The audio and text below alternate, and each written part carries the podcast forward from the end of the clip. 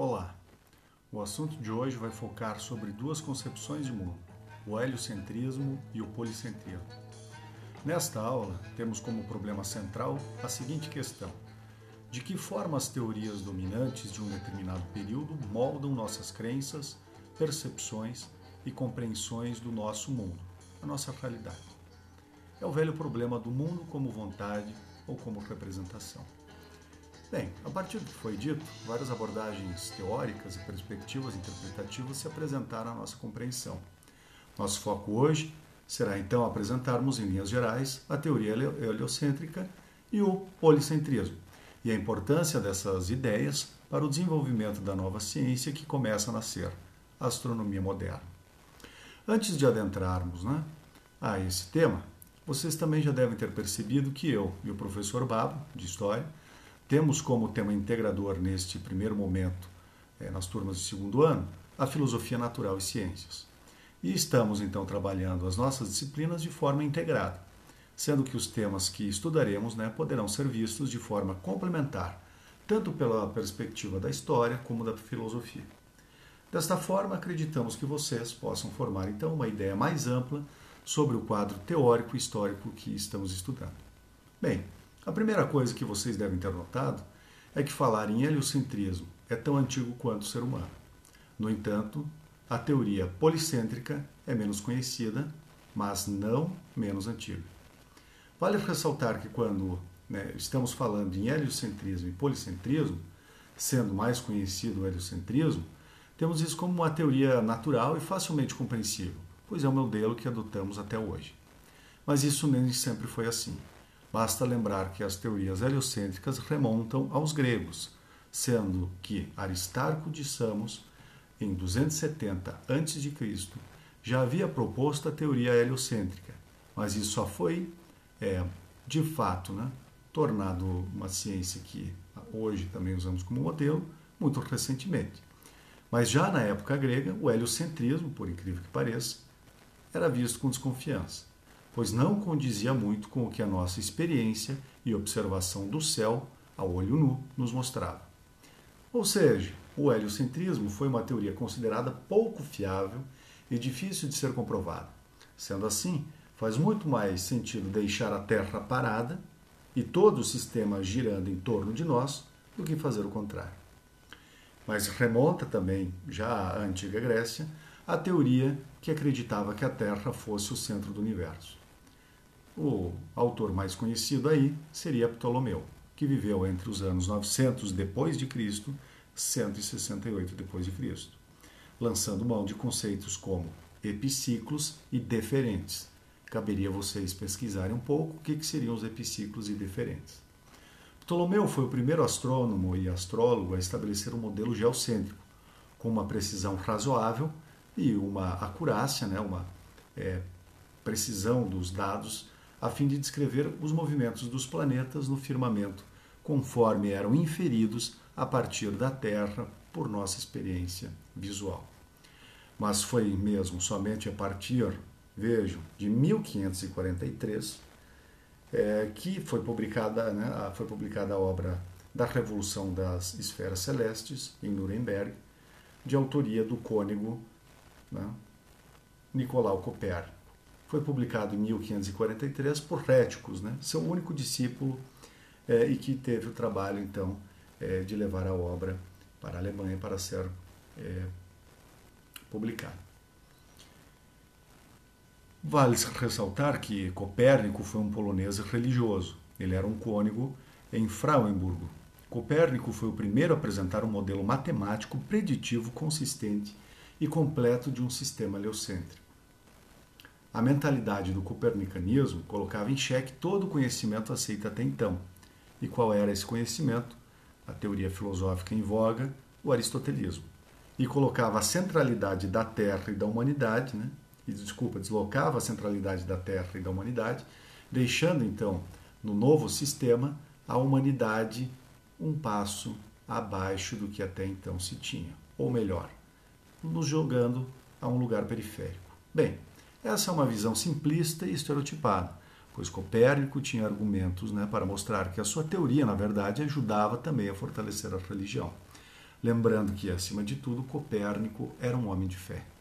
No entanto, quando falamos ou escutamos o conceito de policentrismo, tudo fica mais estranho e bizarro. Afinal, o que é o policentrismo e quem criou essa teoria? O nome do criador desse sistema policêntrico é Tycho Brahe, que nasceu na Dinamarca em 1546 e faleceu em Praga em 1601. A adesão de Tycho à ciência nova, ou seja, que ciência nova é essa? A ciência renascentista, astronomia nascente, levou a abandonar em parte a tradição ptolomaica, a fim de chegar a novas conclusões pela observação direta. Vale lembrar que também neste período ainda não havia luneta, que será posteriormente desenvolvida por Galileu. Isso é importante. Não temos ainda uma astronomia é, com instrumentos, é apenas no olho. Baseando-se nessas observações a olho nu, Tycho construiu um sistema no qual, sem pretender descobrir os, né, os mistérios do cosmos, pois Tycho era um homem prático e sem pretensões de ser um erudito, ele vai chegar a uma síntese eclética, e aqui é algo chave, essa síntese eclética, entre os sistemas que poderíamos chamar de tradicionais, ptolomaicos, e o copernicano. Tycho foi um astrônomo observacional, como já dito anteriormente, e ele também é anterior à invenção do telescópio, e as suas observações da posição das estrelas e dos planetas alcançaram uma precisão sem paralelo para a época. Ele tinha um famoso Urimorgo lá, que era o, é, o local que ele criou, né, o planetário na Dinamarca, que foi famoso na Europa inteira. Após a morte de é, Tico, os seus é, registros dos movimentos de Marte permitiram posteriormente a Kepler descobrir as leis do movimento dos planetas, que deram todo o suporte para se confirmar a teoria heliocêntrica de Copérnico. Veja a importância então de Tico. No entanto, é interessante enfatizar que Tico não defendia o sistema de Copérnico não era um defensor do copernicanismo. Mas ele propunha uma síntese em que os planetas giravam à volta do Sol e estes orbitavam em torno da Terra. Calma, vamos explicar um pouco melhor isso aí. Embora Tycho admirasse Copérnico e tenha sido o primeiro a ensinar a sua teoria na Dinamarca, ele foi incapaz de reconciliar a teoria do Copérnico com as leis básicas da física então vigentes, a física aristotélica, que ele considerava como fundamentais. Tico também criticou os dados observacionais sobre os quais Copérnico construiu sua teoria, os quais ele corretamente considerou terem uma alta margem de erro, o que é verdade. Em vez disso, Tico propôs um sistema geoheliocêntrico, no qual o Sol e a Lua orbitavam a Terra, enquanto os outros planetas orbitavam o Sol. Era isso que eu falava, né? Vamos com calma. Então, de novo, como é que é esse sistema? Sol e Lua orbitam a Terra, então estamos parados, mas todos os outros planetas orbitam em torno do Sol. Aí vem a teoria do policentrismo. O sistema de Tycho tinha então muitas vantagens observacionais que o sistema de Copérnico não possuía. E ambos os sistemas também podiam acomodar as fases de Vênus, tanto o sistema de Copérnico quanto o sistema de Tycho e será fundamental para Galileu provar que a Terra orbita, é, orbita, em torno do Sol através das fases de Vênus. Então, depois vocês vão perceber a importância das fases do planeta Vênus para provar que a teoria heliocêntrica é verdadeira. O sistema de Tycho forneceu também uma posição segura para os astrônomos que estavam insatisfeitos com os modelos mais antigos, mas relutavam em aceitar o heliocentrismo e o movimento da Terra. É, ele, então, Tico, ganhou um número considerável de seguidores depois de 1616, quando Roma declarou que o modelo heliocêntrico era contrário à filosofia e às escrituras, e só poderia ser discutido como uma mera hipótese, que não tinha conexão com os fatos. O que, que tinha que ser discutido como uma mera hipótese? A teoria de que a Terra gira em torno do Sol. Então, qualquer teoria que fosse contra o dogma religioso poderia ser discutido apenas como uma curiosidade enquanto uma teoria, não enquanto um fato. O sistema de Tycho também ofereceu uma grande inovação. Enquanto o modelo puramente geocêntrico e o modelo heliocêntrico, conforme estabelecido por Copérnico, dependiam de, e essa é uma parte curiosa de como isso funcionava, de esferas cristalinas rotativas transparentes para transportar, é, transportar os planetas em suas órbitas. Então, cada planeta, cada órbita que existia, existia uma esfera cristalina, de fato, como um, é, um gigantesco copo de cristal, e essa esfera permitia, então, e ela existia fisicamente, que os planetas orbitassem. Tycho elimina essa teoria das esferas cristalinas inteiramente, que é né, o Kepler, posteriormente, nós vamos ver na próxima aula, assim como outros astrônomos copernicanos, tentaram persuadir Tycho a adotar o sistema heliocêntrico para o sistema solar. Mas Tycho não aceitava, preferia sua teoria é, que chamamos aqui policêntrica. De acordo com Tycho, a ideia de uma Terra girando seria uma violação não apenas de toda a verdade física, mas também da autoridade da Sagrada Escritura, que deveria ser suprema. E aqui vem é, essa ambiguidade. Tanto Copérnico quanto Tycho eram extremamente religiosos. É, com respeito à física, Tycho também é, sustentava que a Terra era muito lenta e pesada para estar em movimento contínuo. De acordo com a física aristotélica aceita na época, os céus, cujos movimentos e ciclos eram contínuos e intermináveis, eram feitos de éter ou uma quinta essência.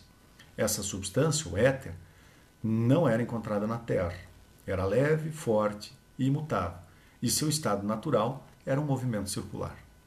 Em contraste, nós, aqui, ou melhor, a Terra, onde os objetos parecem ter movimento apenas quando se movem, e as coisas é, nela eram compostas de substâncias pesadas, né? terra, água, e cujo estado natural é o repouso.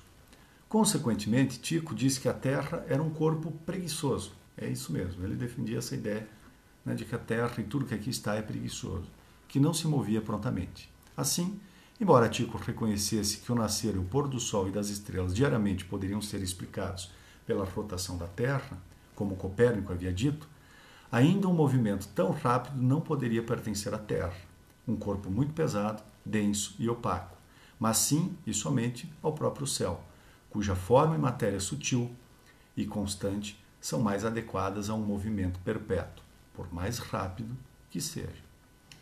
Bem, percebam que para todos os teóricos que adotavam o aristotelismo nesse período, dentro dos astrônomos e dessa nova astronomia nascedoura, é, seria impossível a Terra girar, porque se ela girasse como a teoria previa, com uma velocidade tão alta, as coisas deveriam estar sendo né, ejetadas da Terra e nós viríamos né, os objetos voando. Né? Essa era a teoria, porque, claro, a nossa empiria não compreende, né, não tem ainda os conceitos da física moderna.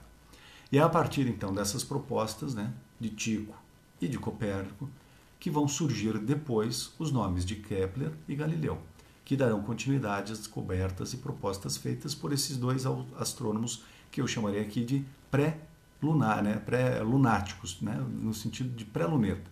Não existia ainda esse instrumento sendo que os primeiros, né, Tico e Copérnico, andam ainda e têm como guia a cruz, para posteriormente surgirem a próxima geração de astrônomos, que terão a luneta como dogma.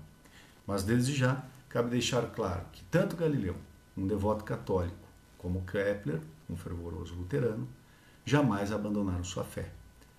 No próximo é, assunto que trataremos aqui, traremos como Kepler e Galileu compreendem e como eles se relacionam com a fé, com a religião e com a ciência.